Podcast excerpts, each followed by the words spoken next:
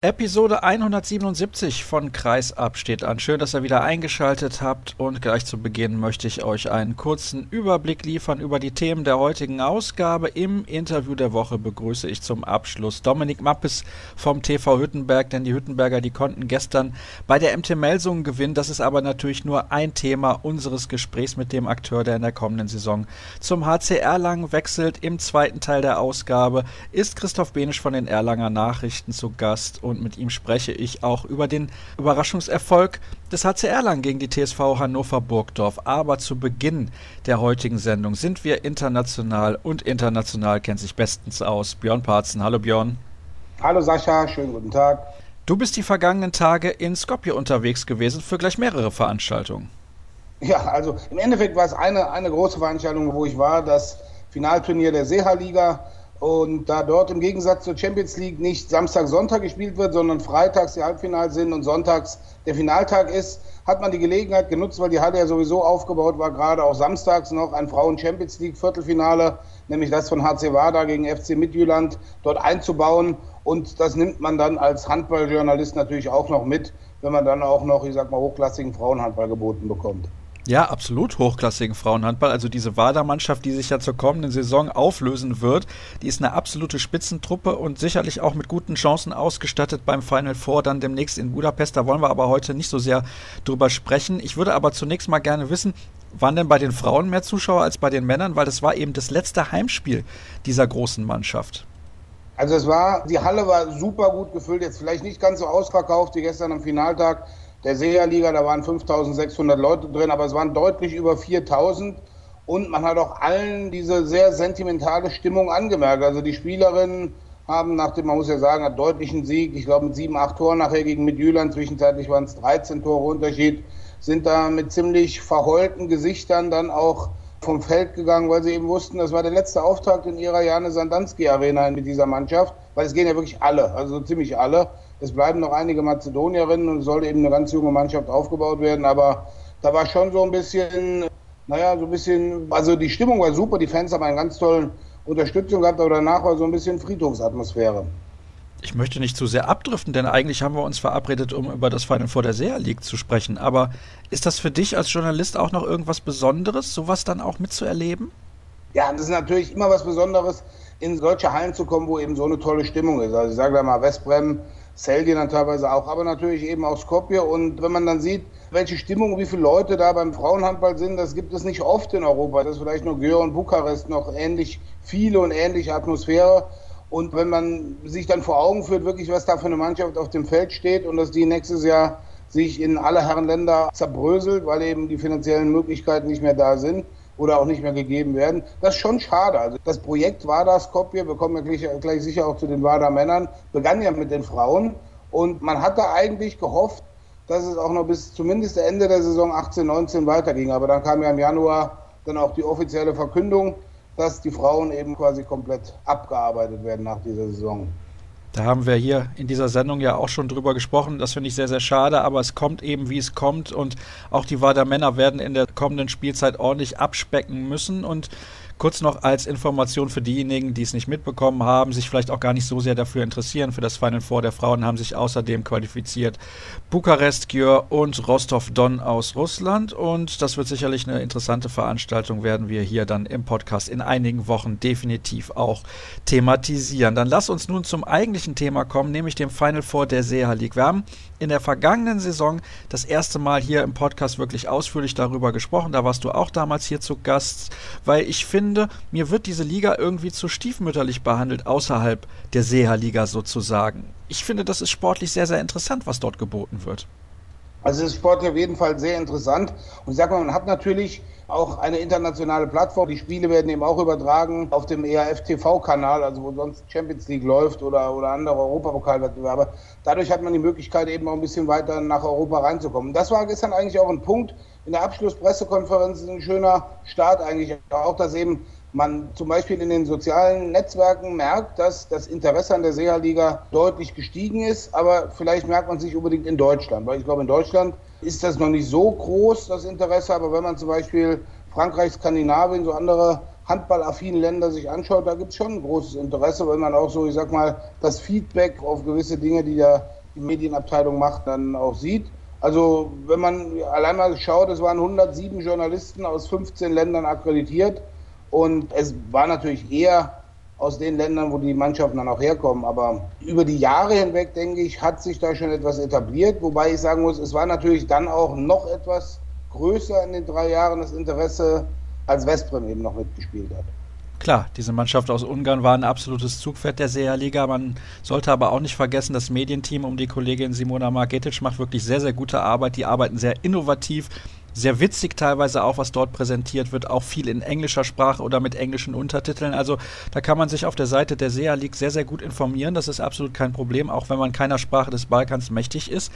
Am Ende hat sich Vardar Skopje mit 26 zu 24 im Finale gegen Zagreb durchgesetzt. Knapper als erwartet? Ja, auf jeden Fall knapper als erwartet. Also man hatte eigentlich damit gerechnet, dass Vardar durchmarschiert wie das Messer durch die warme Butter so ungefähr.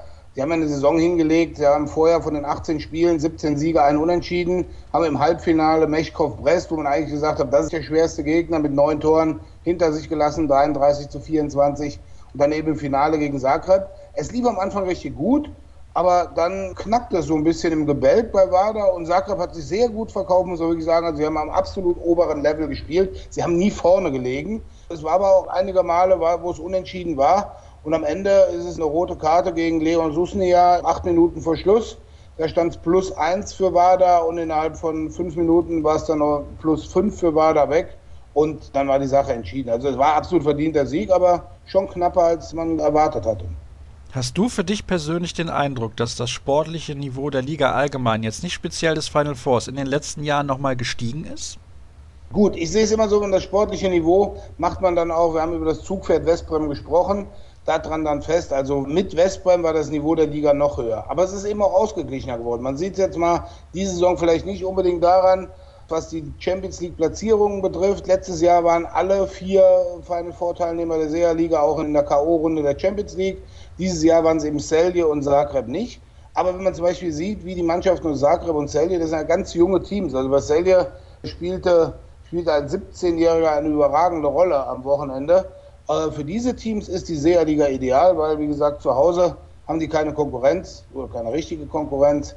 Und dadurch wird es eben dann auch interessanter für Mannschaften dort mitzuspielen und das Niveau wird höher. Ich kann jetzt nicht bewerten, ob Spartak Wolput aus Serbien die Liga bereichert hat oder nicht. Die waren jetzt ja wieder dabei mit einer serbischen Mannschaft. Aber generell, das Niveau der Liga ist gut.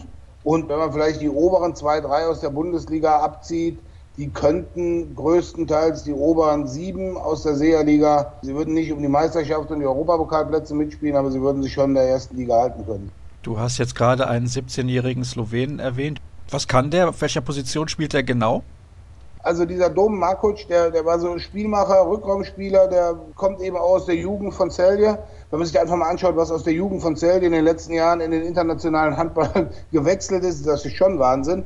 Und die produzieren eben jedes Jahr zwei, drei Spieler, die wirklich herausragend sind, aber sie wissen eben auch, dass sie die nicht halten können. Und jetzt bin ich auch mal gespannt, wer die nächsten dann sein werden, die aus Celje und aus Zagreb dann gehen, weil Zagreb hat Domagoj Pavlovic ein super Turnier gespielt und den zieht es wohl entweder in die Bundesliga oder zu Vardar Skopje. Und das wissen die Vereine eben auch, dass sie, dass sie die Leute nicht halten können. Aber dafür ist es dann eben auch so, dass Champions League und SEA-Liga dafür eine Bühne sind mittlerweile, wo sich diese Talente präsentieren können und sich dann eben auch ihre künftige Karriere dort einen entscheidenden Schub verpassen können.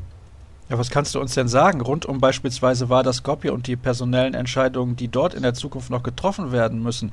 Ich denke da an jemanden wie Kaneas, da steht im Raum, dass er den Verein auch noch verlässt und bei anderen Leistungsträgern wird das auch diskutiert. Also ich kann vielleicht mal versuchen, den aktuellen Stand der Dinge zusammenzufassen. Also Trainer Raúl González geht ja bekanntlich zu Paris Saint-Germain. Sein Nachfolger wird Roberto Parondo Garcia, den kennen wir noch aus Ciudad-Zeiten als Spieler. Der ist jetzt der Co-Trainer der WADA Frauenmannschaft. Und dieser Roberto Parondo wird eben Trainer der WADA Männer. Sein Assistenztrainer bleibt David Davies. Den kennen wir auch noch aus Ciudad Real. Der ist jetzt auch schon dort Co-Trainer und er hat eben eine Doppelfunktion. Er ist dann gleichzeitig auch, um das Konstrukt jetzt etwas komplizierter zu machen, Co-Trainer der russischen Nationalmannschaft. Und der Nationaltrainer der Russen ist bekanntlich Eduard Kokscharow und der ist der Sportdirektor in WADA. Also da wird es auch künftig ein Konstrukt geben, dass junge Talente aus Russland wohl zu WADA gehen können. Aber kurz zu der Personalrochade, also Abad Sterbik, der auch in diesem Wochenende wieder überragende Torwart, geht nach Westbrem. Luka Zindric, der beim Seha Final Vorturnier MVP wurde, der geht nach Kielce. Dann haben wir zwei serbische Abwehrspieler, die in die Bundesliga gehen, mit Mihailo Masenic, der geht nach Berlin und Ilya Abutovic, der geht zu den Löwen.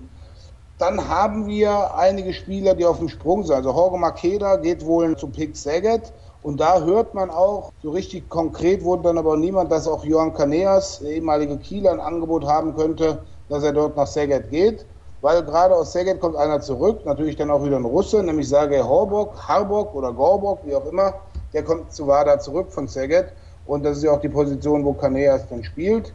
Und ja, also man hat noch einige Leute, die man halten kann, auch wenn der Hauptsponsor, sage Samsonenko, sein Engagement deutlich runterfährt. Also Gerüchten zufolge von sechs auf zwei Millionen im Jahr für die Männer und dann quasi auf ganz wenig oder kaum was für die Frauen. Ja, und er hat eben, er ist jetzt auch Teammanager, wie man das so immer nennt, des russischen Verbandes. Er hat dann eben auch dieses Agreement dann mit den Russen, dass eben Talente dann nach Skopje kommen sollen, um dort ausgebildet werden und Champions League zu spielen. Und deswegen bleibt zum Beispiel auch so ein Spieler wie Daniel Schischkarev, der bleibt jetzt da. Ob der aus Köln letztes Jahr noch sehr bekannte Rückraum Linke Vuko Borosan bleibt, steht auch nicht fest. Dem liegen wohl auch mehrere Angebote vor. Also es wird schon einen Riesenumbruch bei Vardar Skopje geben. Was bedeutet denn dieser Verlust an Qualität, also massive Verlust an hoher Qualität auch von Vardar Skopje oder bei Vardar Skopje für den Handball auf dem Balkan, also den Clubhandball? Also sie werden es auch mit der anderen Mannschaft, die sie künftig haben werden, immer noch in das Finalturnier der SEA-Liga schaffen. Aber es ist eben nicht so, und da sind wir jetzt auch wieder bei den Frauen von WADA, dass sie in der nächsten, übernächsten Saison, wenn das wirklich alles so kommt, wie es jetzt also ist, nochmal sich Chancen ausrechnen können, Richtung Köln zu gehen. Und deswegen ist es jetzt auch, wir kommen ja sicherlich gleich noch kurz mit einem Schlenker auf das Viertelfinale gegen den THW Kiel, so unbedeutend wichtig, also absolut nicht unbedeutend, sondern absolut wichtig für Vardar Skopje, dieses Jahr nochmal nach Köln zu kommen. Und Sie wissen selber, es ist schwer, es ist nicht einfach gegen den THW, aber das ist wirklich, Sie haben sich das alle nochmal so richtig als Mannschaft auch nochmal klar gemacht, wir wollen unbedingt nach Köln, weil es ist auch für uns so, die letzte große Runde. Was es für den Balkan bedeutet, ich sag mal, es kommen andere Mannschaften, die auf einmal wieder gegen WADA gewinnen können. Also man muss so einfach zurücksehen. In der SEA-Liga gab es die letzte Niederlage von WADA Skopje Mitte Dezember 2016 und die letzte Heimniederlage Oktober 2015. Also die Liga wird dann wieder ausgeglichener. Und was man auch hört, ist, dass man Westbrem die Tür offen lässt. Also wenn Westbrem sagen würde, sie wollen doch wieder SEA-Liga spielen, dass man es ihnen vielleicht ermöglichen könnte. Da müsste man eben sehen, ob die Liga aufgestockt wird oder nicht. Also die Besetzung der SEA-Liga entscheidet sich im Juni. Und ja, bis dahin wird es auch Gespräche mit Westbrem nochmal gegeben haben. Kurze, nette Begebenheit am Rande gestern. Der Präsident der SEA-Liga, Mihailo Michalowski aus Skopje, hat dann gesagt, ja, Westbrem war eben drei Jahre bei uns dabei, war drei Jahre bei uns immer im Finale in der SEA-Liga und hat es dann auch drei Jahre lang hintereinander immer nach Köln geschafft. Und jetzt spielen sie bei uns nicht mehr mit. Und jetzt haben sie es auch nicht mehr nach Köln geschafft, weil sie im Achtelfinale der Champions League schon ausgeschieden sind. Das würde ja dann doch zeigen, wie wichtig es ist, sich quasi die nötige Stärke zu holen in der SEA-Liga, um dann noch in der Champions League bestehen zu können. Es ist natürlich schon Wettkampf auf hohem Niveau, das ist ja ganz klar und davon kann man auch profitieren. Westbrem hat da einige Jahre von profitiert, Wada hat da in der letzten Saison sehr von profitiert. Glaubst du, sie haben auch davon ausreichend gezehrt jetzt, um die Qualität so hoch zu halten, was ihr spielerisches Niveau betrifft, um den THW schlagen zu können, weil du das eben kurz angesprochen hast? Also die Klasse, also ich sag's mal, sagt dir jeder von WADA, zum Zeitpunkt jetzt ist die Mannschaft stärker als vor einem Jahr einzuschätzen. Man muss noch ein Jahr zurückgehen. Da hat man mit zwei wirklich deutlichen Erfolgen Flensburg im Viertelfinale ausgeschaltet, kam dann als absoluter Underdog nach Köln und gewinnt dann eben die Trophäe. Und erstens daraus haben sie ein unglaubliches Selbstbewusstsein der Mannschaft gezogen. Zweitens, die Mannschaft weiß jetzt, da sind wir so ein bisschen mit dem THW-Sieger gehen vielleicht auch, was es ja angeblich gibt oder jetzt auch nicht mehr gibt. Die Mannschaft weiß jetzt, wie man auch mal eine richtig harte Nuss knacken kann. Sie sind Gruppensieger geworden in einer Gruppe, die jetzt nicht so einfach war. Vielleicht nicht so schwer wie die anderen in der Champions League, aber sie sind Erster geworden. Und sie haben auf jeden Fall die spielerische Klasse. Aber ich glaube, die Sache ist bei denen ganz einfach so, sie haben seit eben WADA dann auch groß wurde, noch nie gegen den THW gespielt. Also sie haben immer gespielt gegen Barcelona, gegen die Löwen, dann mal gegen Kielce und so weiter, dass sie das selber nicht so ganz einschätzen können, wie, wie man den THW knacken kann. Also sagen dann noch einige gesagt, ja, und THW ist eben auch aufsteigende Form. Also die sehen es jetzt nicht so, dass sie da der super Favorit werden, sondern sie wissen auch, dass es gegen den THW im Viertelfinale richtig hart wird. Was mir aufgefallen ist, waren sehr lobenswerte Worte von EHF-Präsident Michael Widerer in Richtung Seha League. Der Handball bräuchte mehr Leuchtturmveranstaltungen wie eben dieses Final Four. Der sieht das irgendwie gar nicht so als Konkurrenz zur Champions League. Nein, überhaupt nicht. Also es war ja am Anfang mal, da hatte die EHF auch eine etwas andere Einstellung zu diesen multinationalen Ligen, weil es war natürlich der ursprüngliche Ansatz auch mal der, der SEA-Liga, dass der Sieger der SEA-Liga ein automatisches Startrecht in der Champions League hat. So, und irgendwann haben dann beide Seiten sich aufeinander zubewegt. Und es ist ja auch eigentlich klar, wenn du ein Finalturnier mit Westbrem, Celje, Brest und Zagreb hast, dass diese Mannschaften sich über ihre nationalen Ligen immer für die Champions League qualifizieren werden. Nein, also Michael Wieder hat es auch mehrfach betont, dass es eben, er hat es sehr blumig ausgedrückt, dass eben das Turnier, das, das Velux EAF Final Four in Köln ein Leuchtturm sei, aber dass die Handballküste eben auch so groß sei, dass man mehrere Leuchttürme bräuchte, um sie richtig auszuleuchten. Und ich sag mal, von der Organisation ist das tipptopp. Das ist ein super eingespieltes Team mittlerweile, was dieses Final Four Turnier, aber auch die Liga organisiert. Die profitieren dann natürlich auch von der organisatorischen Erfahrung des kroatischen Verbandes. Und Widerer weiß eben auch, dass diese Seha-Liga dann dazu führt, das hat er selber auch dann nochmal gesagt, dass eben die Vereine in der Champions League stärker werden. Und wenn die Vereine in der Champions League stärker werden, entsteht wieder ein größeres Interesse, ich sag mal von Seiten der Fans und der Sponsoren. Und dann ist es auch für die ERF Turniere oder ERF-Wettbewerbe eben gut. Du hast eine Podiumsdiskussion moderiert. Ich weiß nicht, wann das war. Ich glaube, am Donnerstag, am Tag vor den Halbfinals. Was wurde denn da so besprochen? Das kann man übrigens bei YouTube sehen, also auf dem Kanal der Seha League. Das fand ich sehr, sehr interessant. Ja, das haben wir letztes Jahr zum ersten Mal in Brest beim Final vorgemacht. Das war jetzt die zweite Runde. Ich sag mal, es geht dann immer um den Handball in der Region und es sind unterschiedliche Gruppen dann vertreten. Aus Sicht der Spieler war Igor Anic da aus Celje, aus Sicht der Trainer war David Davies von WADA dabei. Dann war eben ein Vertreter von Gazprom als Hauptsponsor der, der SEA-Liga dabei, Bojida Djokovic als Vizepräsident der SEA-Liga, aber gleichzeitig auch quasi der Competitions-Chef der EAF. Und dann auch Sinisa Ostojic von der SEA-Liga als Managing Director, als, als Geschäftsführer. Und es wurden sehr viele Sachen angesprochen. Ich sage es mal natürlich erstmal so ein kleiner Rückblick auf die Saison, dann aber auch eben die Auswirkungen, wie man, wie man die Liga dann auch vielleicht noch stärken kann und verbessern könnte und auch eben diese Wechsel, wechselseitige Beziehung eben, dass einzelne Spieler stärker werden, wie sich das dann auch auf die Nationalteams der einzelnen Länder auswirkt. Aber auch so Sachen wie, welche Marketingmaßnahmen kann man künftig ansprechen und natürlich auch die Frage immer, die altehrwürdige Frage, die immer seit fünf, sechs Jahren auftaucht, wann kommt der FC Barcelona in die SEA-Liga? Aber ich glaube, das ist nicht so einfach weil dann müsste der spanische Verband Mitglied der Seehaliga-Organisation werden. Ja, es war eine sehr, sehr muntere Runde. Dann eben auch ein weiterer Diskussionsteilnehmer war Jika Bogdanovic, Journalist aus Belgrad, kennt vielleicht der ein oder andere als der Chef von Balkan Handball und anderthalb Stunden über die kleine, große Welt des Balkan Handballs diskutiert.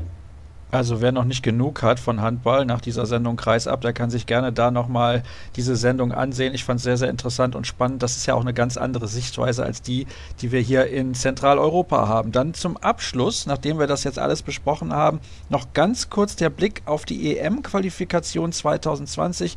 Die deutsche Mannschaft spielt in einer Gruppe mit den nicht mehr ganz so starken Polen, mit Israel und Kosovo. Ich denke, Björn, das müssten eigentlich alles Siege werden, wenn wir ehrlich sind. Das sehe ich allerdings auch so. Also ich sage es mal ganz ehrlich, wenn man in dieser Gruppe die EM-Qualifikation nicht schafft, also ich glaube, da denkt auch niemand dran, weil man muss ja sehen, es kommen die Gruppen ersten und zweiten weiter und dann auch die, ich glaube, die sechs besten oder fünf besten dritten. Nein, also diese Gruppe ist schon eine Gruppe, wo man sagen muss, da will ich auch alle sechs Spiele gewinnen. Wobei man da natürlich auch sagen kann, ob es den Sinn macht, solche Qualifikationen in der Art, in der Größe für eine 24er Euro so zu spielen oder ob man wie früher einfach mal, als es die noch gab, eine Setzliste zu machen, wo eben die ersten sechs, sieben Teams der EM dann eben auch für das Turnier gesetzt sind, die anderen eben Qualifikation spielen. Aber natürlich haben auch die kleinen Verbände das Recht zu sagen, ich will einmal gegen die großen Deutschen, gegen die großen Franzosen oder gegen die großen Dänen spielen. Also nehmen wir es, wie es ist und lassen uns diese Quali-Runde spielen. Ja, Björn, die großen Deutschen, wir sind Europameisterschaftsneunter. ja, gut. Aber ich glaube, dass wir immer noch eine Mannschaft sind, die bei unseren drei Gastgebern dann für volle Hallen sorgen werden. Das hoffen wir doch und da gehen wir auch schwer von aus, dass das so sein wird. Also Israel und Kosovo die absoluten Außenseiter, wobei die Israelis ja ab und an gar nicht so schlechte Leistungen bringen und die Polen, die haben einen Umbruch eingeleitet und sind nicht mehr zu vergleichen mit der Mannschaft, die beispielsweise in Katar 2015 bei der WM noch die Bronzemedaille gewonnen hat. Björn, vielen Dank für einen sehr interessanten Einblick in das Final Four der Seherliga, was da drumherum auch so los war. Ein paar interessante Personalien bzw. Gerüchte haben wir dann auch noch mitbekommen beispielsweise im Fall von Kaneas. Und dann soll es das gewesen sein, was das Internationale angeht in der heutigen Ausgabe von Kreisab. Kurze Pause, gleich sind wir zurück. Wir kommen vom internationalen Handball zum nationalen Handball und kümmern uns um die DKB Handball Bundesliga und heute gehen wir ins Frankenland und ich begrüße recht herzlich Christoph Benisch von den Erlanger Nachrichten. Hallo Christoph. Grüß dich. Am vergangenen Samstag konnte der HC Erlangen einen richtigen Coup landen. Man hat die TSV Hannover Burgdorf geschlagen mit 34 zu 28. Zur Pause führten die Gäste allerdings noch mit 16 zu 15. Gehen wir erstmal ein auf die ersten 30 Minuten. Warum hatten die Erlanger da Probleme mit den Gästen? Ja, ich würde gar nicht mal unbedingt von so großen Problemen sprechen. Erlangen hat sehr, sehr gut begonnen, sehr selbstbewusst begonnen, was uns alle überrascht hat, weil die letzten Auftritte zu Hause alles andere als selbstbewusst und gut waren sondern Erlangen hat wirklich sehr, sehr gut losgelegt nach der Länderspielpause, hat sehr frisch gewirkt und sehr kreativ und nach kurzer Zeit schon 7 zu 3 geführt gegen Hannover. Also es war eigentlich mehr so, Sascha, dass Hannover sehr schwach losgelegt hat, würde ich sagen. Und dann kamen die Torhüter ein bisschen besser ins Spiel von Hannover, die Deckung hat ein bisschen besser funktioniert, die am Anfang gar nicht funktioniert hatte. Und bis zur Halbzeit hat dann Hannover Gas gegeben und sozusagen Erlangen wieder eingeholt gehabt und in der zweiten Halbzeit dann 19 Tore von Erlangen. Also mhm. ist da Hannover irgendwie eingebrochen? Würde ich auch nicht mal unbedingt sagen. Es war jetzt nicht so, dass man sich die Augen reiben musste, weil man sich gedacht hat, Mensch, das ist doch nicht der TSV Hannover Burgdorf.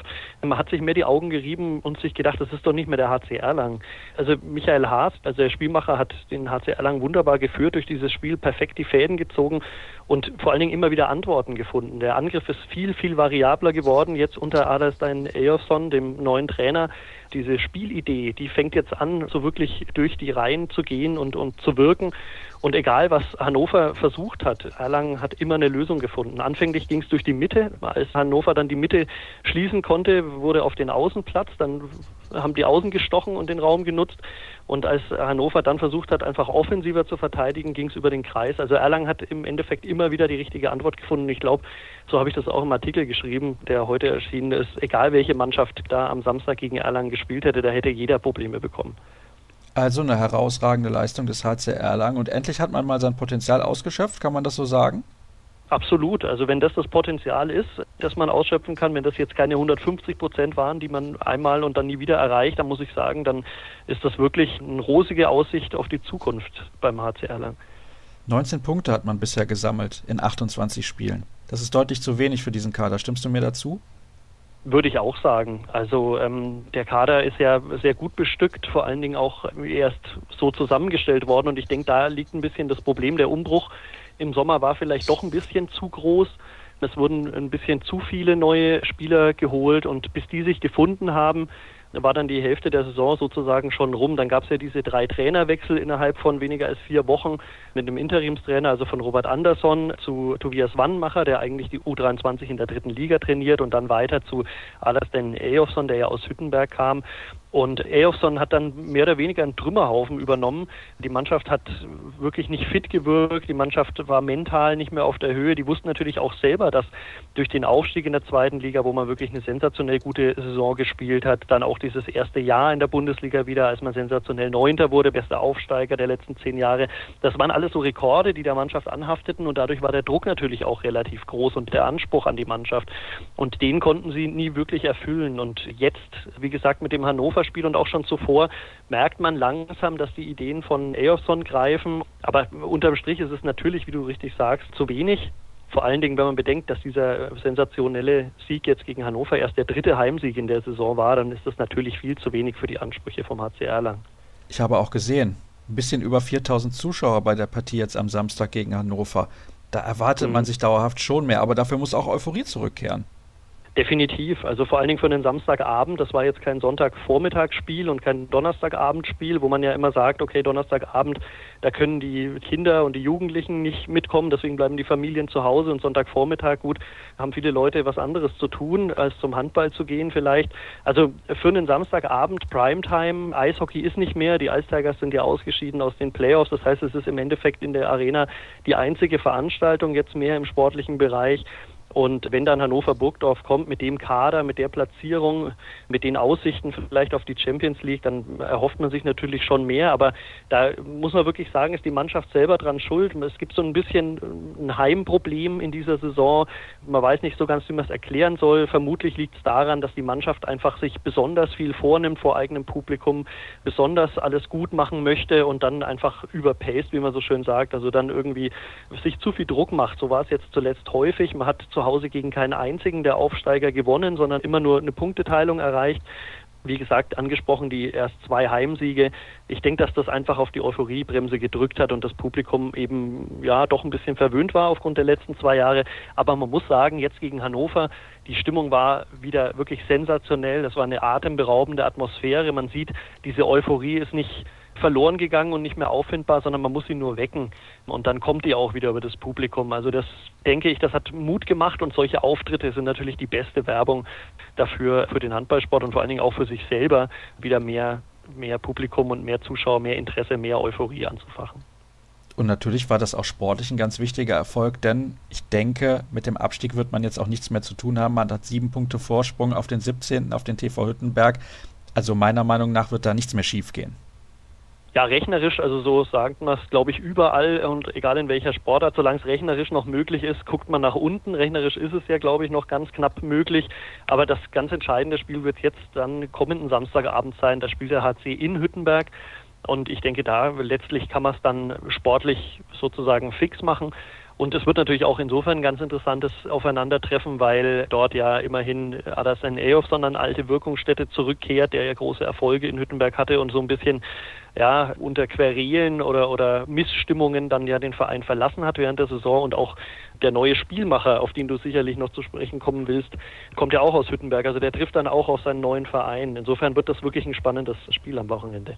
Absolut. Dann nimmst du mir die Arbeit der Überleitung quasi ab. Dominik Mappes wird ab der kommenden Saison für den HCR lang spielen. Der hat ganz, ganz jung angefangen beim TV Hüttenberg und da sprechen wir natürlich dann gleich auch drüber im Interview der Woche. Da werde ich ihn auch dazu befragen. Das ist, glaube ich, der perfekte Einkauf für den HCR Lang, weil der Verein einen jungen deutschen Spieler dazu bekommt, der ja auch von jemandem wie Michael Haas sehr, sehr viel lernen kann. Auf jeden Fall. Und ich glaube, Dominik Mappes verdankt auch Adelstan Eyolfsson sehr viel in seiner Entwicklung. Und das ist, denke ich, auch einer der großen Punkte, weshalb er sich nicht für andere Clubs entschieden hat, sondern für den HC Erlangen, dass er sozusagen so ein bisschen zu seinem Ziehvater zurückkehrt. Ich denke auch, dass es die perfekte Ergänzung sein kann, zumal momentan in Erlangen ja nicht wirklich ein Ersatz für Michael Haas auf der Mittelposition existiert. Das sind alles mehr oder weniger Notlösungen. Nico Büdel ist eigentlich mehr der Shooter aus dem Rückraum. Der muss jetzt mehr oder weniger immer einspringen, um Michael Haas mal eine Pause zu gönnen. Der ist natürlich auch in der Deckung ein ganz, ganz wichtiger Spieler und da sehr gefragt, was ihn viel Kraft kostet und dann auch noch in das komplette Angriffsspiel über 60 Minuten in seinem Alter sicherlich nicht mehr einfach. Die anderen Lösungen sind manchmal Martin Stranowski, mehr die offensivere, temporeiche Variante oder eben Jonas Link, der aber so ein bisschen, ja, nicht wirklich eine gute Saison spielt und jetzt auch der Vertrag ausläuft. Man weiß nicht, wo es hingehen wird. Vielleicht geht es doch weiter beim HC Erlangen, munkelt man jetzt. Aber wie gesagt, auf Mitte fehlt definitiv noch eine Ergänzung und das kann mit Mappes durchaus der richtige Spieler sein, zumal man auch drauf setzt, so ein bisschen als Philosophie des HC Erlangen wegzukommen von älteren ausländischen Spielern, die vielleicht dort nochmal zum Ende ihrer Karriere versuchen, ein bisschen Bundesliga zu spielen. Die gibt es natürlich auch, die sind auch wertvoll, wenn ich da an Gorasch Skov oder eben Michael Haas denke. Aber wie gesagt, so ein bisschen die Philosophie sind ja neue deutsche junge Spieler und da passt natürlich Mappes total perfekt hinein. Zumal er ja auch ein komplett anderer Spielertyp ist als Michael Haas, sehr, sehr dynamisch und agil. Ja. Das ist ja bei Haas definitiv deutlich anders. Einen weiteren Neuzugang gibt es, der kommt vom VfL Gummersbach und heißt Florian von Gruchalla. Der wird auf der Rechtsaußenposition der Backup mhm. sein für Johannes Selin. Das hat mich schon ein wenig verwundert, als der Transfer bekannt gegeben wurde. Denn ich frage mich, warum setzt man nicht beispielsweise auf einen jungen Rechtsaußen aus der zweiten Mannschaft? Du hast eben gesagt, die U23 spielt in der dritten Liga. Also Kommt da nichts an Qualität nach? Ja, das hat man diese Saison ja probiert mit Maximilian Lux. Das ist ein junger Spieler, der hier aus Pegnitz kommt, aus der Region, der in der U23 spielt vorrangig und der jetzt dann in den Profikader hochgezogen wurde. Man hat sich erhofft, dass der hinter Johannes Selin lernen kann, ein paar vereinzelte Einsätze bekommt, wenn die Partie mehr oder weniger gelaufen ist und man ihn quasi langsam ans Bundesliga-Niveau heranführen kann. Das hat aber dann gar nicht funktioniert, weil Selin ja zweimal sich schwer an den Fingern verletzt hat und viele, viele Wochen ausgefallen ist, operiert werden musste und jetzt aktueller Stand auch schon wieder bis Saisonende ausfallen wird. Er hat sich verletzt im Spiel jetzt gegen Hannover, ist er nach einem Ball getaucht und hat sich irgendwie am linken Oberschenkel schwerer verletzt. Das sieht wohl nach Saisonende aus vorzeitigem. Das heißt, es wird jetzt wieder alles auf Lux Schultern lasten und der junge Kerl ist einfach mit diesem Druck, mit dieser Belastung und vor allen Dingen mit dem Niveauschritt auch nicht so ganz zurechtgekommen. Er hat es zwar offensiv ganz ordentlich gemacht, aber vor allen Dingen in der Deckung ist er körperlich und einfach auch von seiner Erfahrung her definitiv noch nicht so weit, dass er Bundesliga spielen kann. Also insofern, um deine Frage zu beantworten, sie haben das probiert mit einem eigenen Mann aus der U23 und haben festgestellt, der Schritt von dritter Liga zur Bundesliga ist riesig. Und sie wollten sich da einfach absichern, denke ich, mit einem erfahrenen zweiten Mann. Und wie man jetzt sieht, Selin scheint auf seine Tage jetzt noch in Erlangen verletzungsanfällig zu werden. Er hat er zuvor, glaube ich, nie in seiner Karriere eine schwere Verletzung gehabt. Jetzt leider Gottes in so wenigen Monaten gleich die dritte.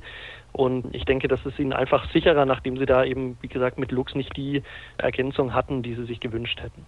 Gehen wir rüber auf die andere Außenposition, auf die Linksaußenposition. Mhm. Dort wird ein Spieler, der viele Jahre das Trikot des HCR lang getragen hat, Martin Stranowski, den Verein im Sommer verlassen. Was tut man denn dort? Ja, das ist noch völlig offen. Man hat auch überlegt, Martin Stranowski nochmal zu verlängern, aber das war wirtschaftlich wohl nicht möglich. Martin Stranowski, muss man dazu wissen, kam ja vor mittlerweile vier Jahren, glaube ich, im ersten Bundesliga-Aufstiegsjahr als absoluter Star vom FC Barcelona, auch gedacht vor allen Dingen als Spielmacher, als Mittelposition. Das hat er dort dann auch gemacht und übernommen, diese Position, die ja eigentlich nicht wirklich seine ist. Hat es hervorragend gelöst, aber hat natürlich dementsprechend, nehme ich jetzt mal an, auch nicht schlecht verdient. Und auf der Außenposition jetzt ist es vermutlich schwierig, ihn da klarzumachen, dass er da nicht mehr auf dem ganzen hohen Niveau, auch in seinem Alter, jetzt wirtschaftlich die Kassen so belasten kann.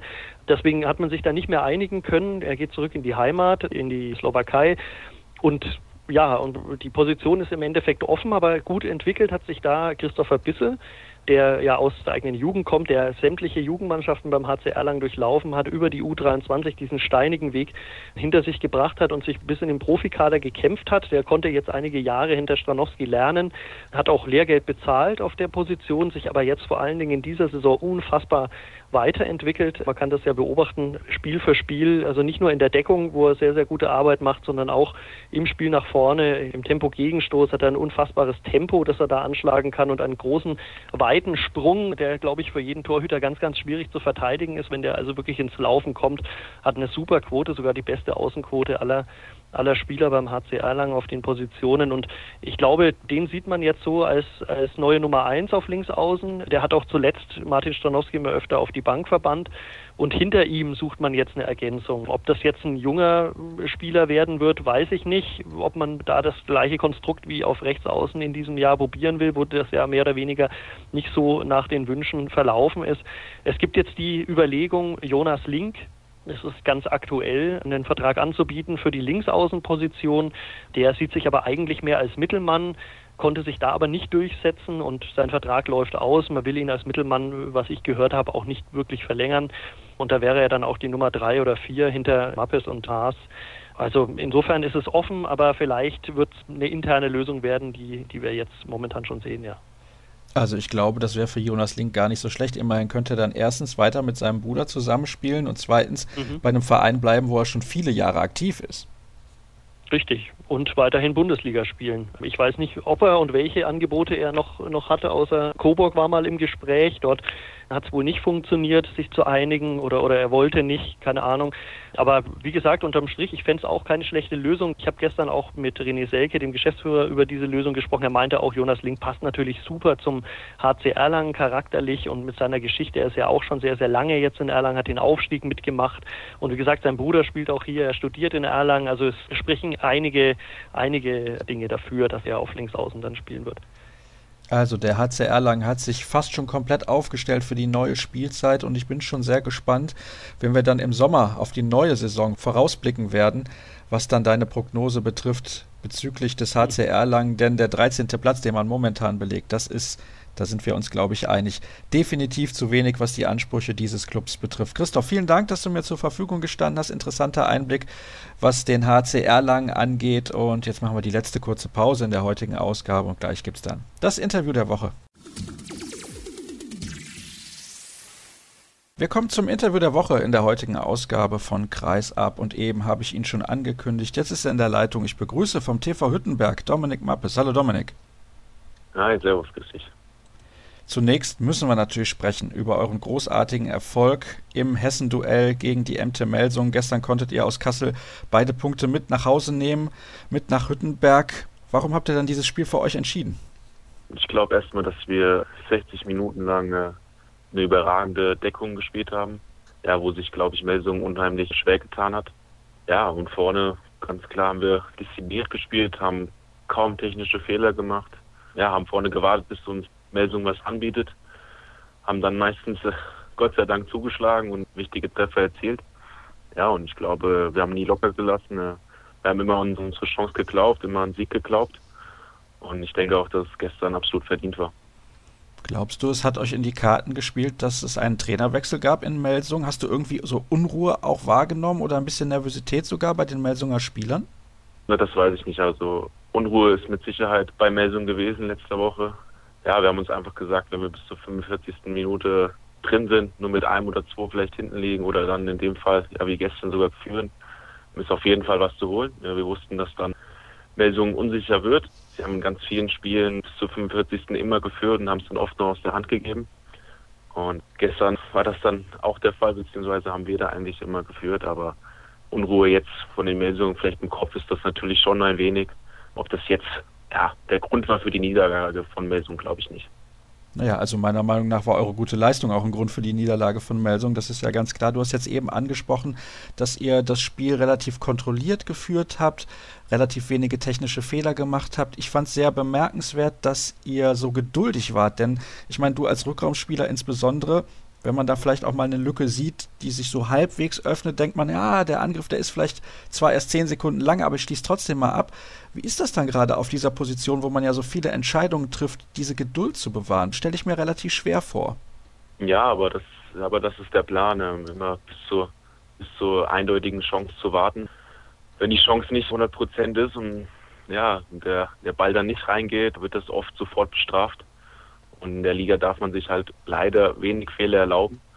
Und wie du es angesprochen hast, wir haben einfach gewartet, geduldig gespielt.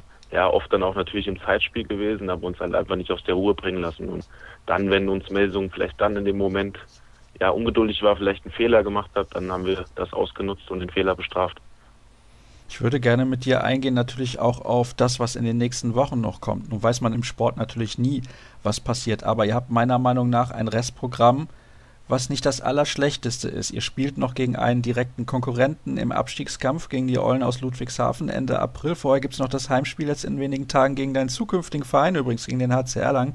Das ist gleich natürlich auch noch Thema. Und ihr habt am vorletzten Spieltag ein ganz, ganz wichtiges Heimspiel gegen den VfL Gummersbach. Überhaupt habt ihr noch relativ viele Heimspiele, nämlich vier und nur zwei Partien auswärts. Was ist denn drin für euch im Abstiegskampf? Weil ihr leidet so ein klein wenig unter der schlechten Tordifferenz, ist ja ganz klar. Ja, das stimmt. Ich sag mal, gestern das Spiel, das war absolutes Bonusspiel. Ganz, ganz wichtige Punkte für uns im Abstiegskampf. Ja, und jetzt, wie gesagt, jetzt haben wir ganz wichtige Heimspiele vor der Brust. Jetzt geht's los am Samstag gegen Erlangen. Danach will ich eigentlich noch gar nicht so weit schauen. Jetzt fokussieren wir uns erstmal auf diesen Gegner. Und aber klar, wir wollen versuchen, unsere Heimspiele zu gewinnen. Und äh, wenn wir das machen, dann sieht's, glaube ich, sehr, sehr gut aus. Insbesondere natürlich das Heimspiel gegen den VfL Gummersbach. Da bin ich schon sehr gespannt. Also vorletzter Spieltag sollte man sich als Handballfan auf jeden Fall schon mal vormerken. Ihr habt in dieser Saison den Trainer gewechselt. Emir Kotagic ist jetzt seit einiger Zeit euer Chefcoach und Atlastan Eljofsson hat euch verlassen in Richtung Erlangen. Ist natürlich besonders interessant, weil, wie gerade schon angesprochen, dass dein neuer Arbeitgeber ist ab der kommenden Saison. Was hat er denn verändert bei euch, insbesondere in eurer Defensive? Waren das nur Nuancen? Denn ich nehme an, nicht jeder unserer Hörer wird da alle eure Spiele so intensiv verfolgt haben, denn damals als Adli bei uns im Interview zu Gast war, hat er gesagt, ja, das ist ganz wichtig, diese Defensive auch, das ist so Hüttenberger DNA und er hat diese 3-2-1-Defensive ja wieder zurückgebracht, sage ich mal, nachdem er das Traineramt bei euch übernommen hatte vor einigen Jahren. Wie macht das Emir Kotagic? Ich glaube, in der, in der Defensive äh, nach Atlis Abgang haben wir nicht großartig was verändert. Ich sag mal, in jedem Spiel, außer vielleicht gegen die Hochkaräter in, in der Bundesliga, hatten wir eigentlich immer eine gute Defensivarbeit. Ja, und das zeichnet einfach Hüttenberg aus, das zeichnet uns aus. Man hat es gestern wieder gesehen, wie die Gegner sich einfach schwer tun gegen so eine offensive, aggressive Deckung. Und ja, das ist einfach unser Markenzeichen. Wir haben nicht die Spieler für eine 6-0. Wir haben leider nicht die großen Brocken, sag ich mal, sondern sind eher die, die kleineren, giftigeren Spieler. Und das ist eigentlich, sage ich auch mal, so der Schlüssel zum Erfolg, einfach diese Defensive. Hat Emir mit euch darüber diskutiert, als er bei euch angefangen hat als Trainer und gesagt, Jungs, ich habe euch natürlich auch beobachtet, ich spiele generell eigentlich vielleicht lieber eine 6-0-Deckung, aber wie habt ihr das lieber? Klar, er hat natürlich mit uns kommuniziert, wie er das sieht. Er wollte aber nichts verändern, weil er gesehen hat, dass wir eine funktionierende Mannschaft sind. Ja, und es gab ja auch keinen Grund, das zu ändern. Klar hat Emir in, seinen, in Gummersbach eine 6-0 gedeckt, aber er kennt diese Abwehr, die wir spielen. Und deswegen war das jetzt nicht schwer oder hat uns jetzt nicht vor Probleme gestellt, da irgendwas zu verändern. Ich habe jetzt eben schon mehrfach das Wort Erlangen erwähnt. Das ist dein zukünftiger mhm. Arbeitgeber. Ich möchte gerne mit dir ein wenig darauf eingehen, denn ich denke, dass das auch für die Hörer durchaus interessant ist, warum du dich für diesen Wechsel entschieden hast und ob dir das irgendwie schwer gefallen ist. Denn ich weiß nicht, ob du genau aus der Gegend auch kommst, aber du spielst schon ewig, nämlich seit 2000 für den TV Hüttenberg. Also das ist nicht irgendein Verein für dich.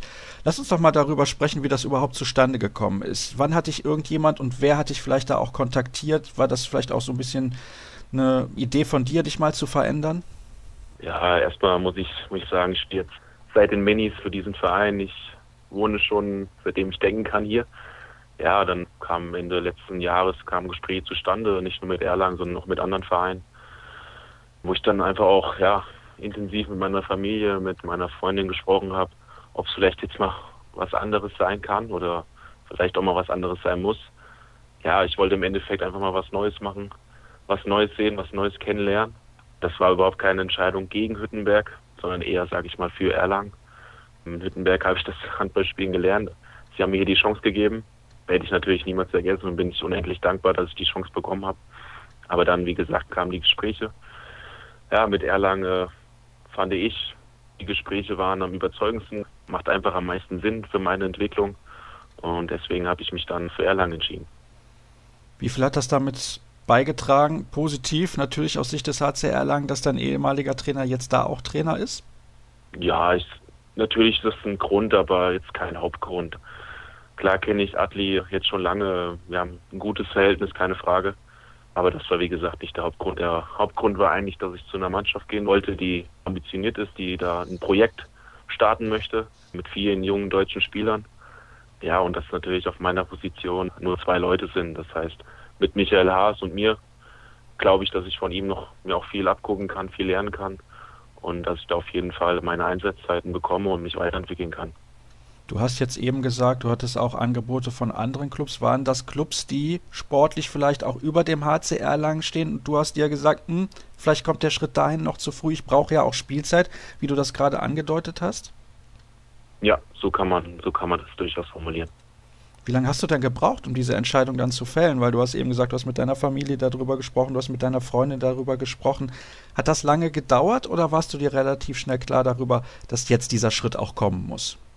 Nein, es hat schon ein bisschen länger gedauert. Also es fällt mir natürlich sehr schwer, diesen Verein jetzt zu verlassen, Hüttenberg, weil man einfach jetzt schon so lange hier ist. Aber dann war mir irgendwann klar, dass ich jetzt einfach den nächsten Schritt gehen muss. Auch persönlich einfach mal was anderes sehen muss. Und es ist, ist ja nicht ausgeschlossen, dass ich nicht irgendwann wieder für Hüttenberg spielen werde, aber ich wollte jetzt einfach was anderes machen und ich denke mal, mir wird es auch keiner übel nehmen.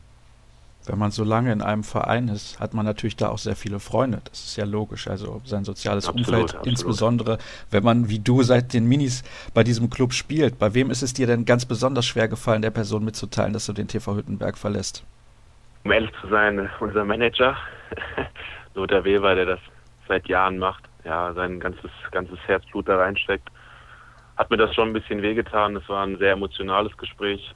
Aber ich sag mal, mit der Mannschaft war es okay, wo ich drüber gesprochen habe. Die haben mir alle gratuliert und mir alles Gute gewünscht. Ja, die Familie wusste natürlich schon früher Bescheid. Die haben in einer gewissen Weise die Entscheidung mitgetroffen.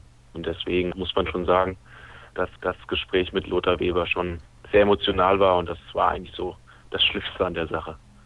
Ich will jetzt nicht fragen, ob er da irgendwie den Tränen nahe war, aber ich kann mir vorstellen, für ihn ist das so ein bisschen so ein Stich ins Herz, aber er weiß natürlich gleichzeitig auch, wenn Spieler des TV Hüttenberg, die auch bei diesem Club ausgebildet wurden, etwas erreichen wollen dauerhaft, dann müssen sie wahrscheinlich den Verein wechseln.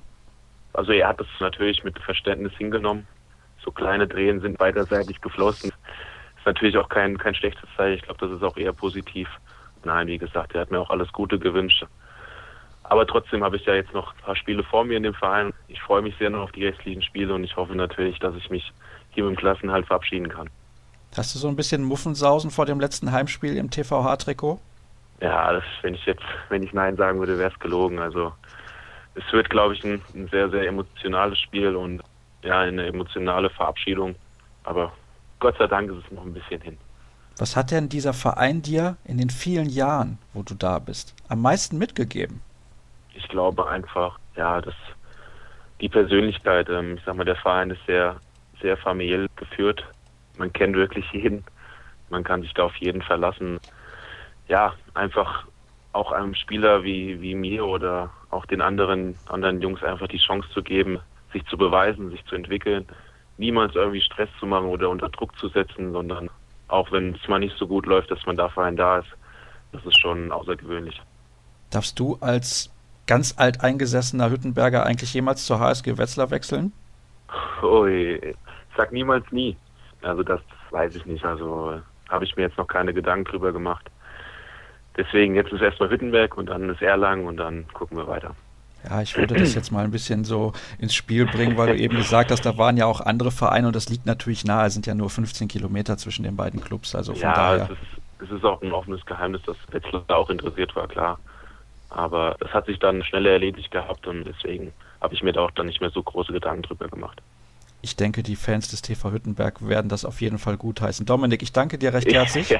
für ein sehr, sehr nettes Gerne. Gespräch und diesen Einblick auch mal in dein Seelenleben, wie das so ist, wenn man einen Verein nach so, so vielen Jahren verlässt. Immerhin 18 Jahre hast du für den TV Hüttenberg gespielt. Also länger ist es eigentlich kaum möglich. Und bei den ja. Minis hast du angefangen. Da wünschen wir natürlich dir auch für die Zukunft dann beim HCR lang alles Gute und für deine Mannschaft viel Erfolg im Kampf um den Vielen Klassenerhalt. Dank. Und dann soll es das gewesen sein mit der aktuellen Ausgabe von Kreisab. Ihr wisst ja, wo ihr weitere Informationen bekommt. Entweder unter facebook.com slash kreisab bei Twitter kreisab.de oder auch bei Instagram unter dem Hashtag Kreisab. Kommende Woche sind wir dann wieder für euch da. Bis dann.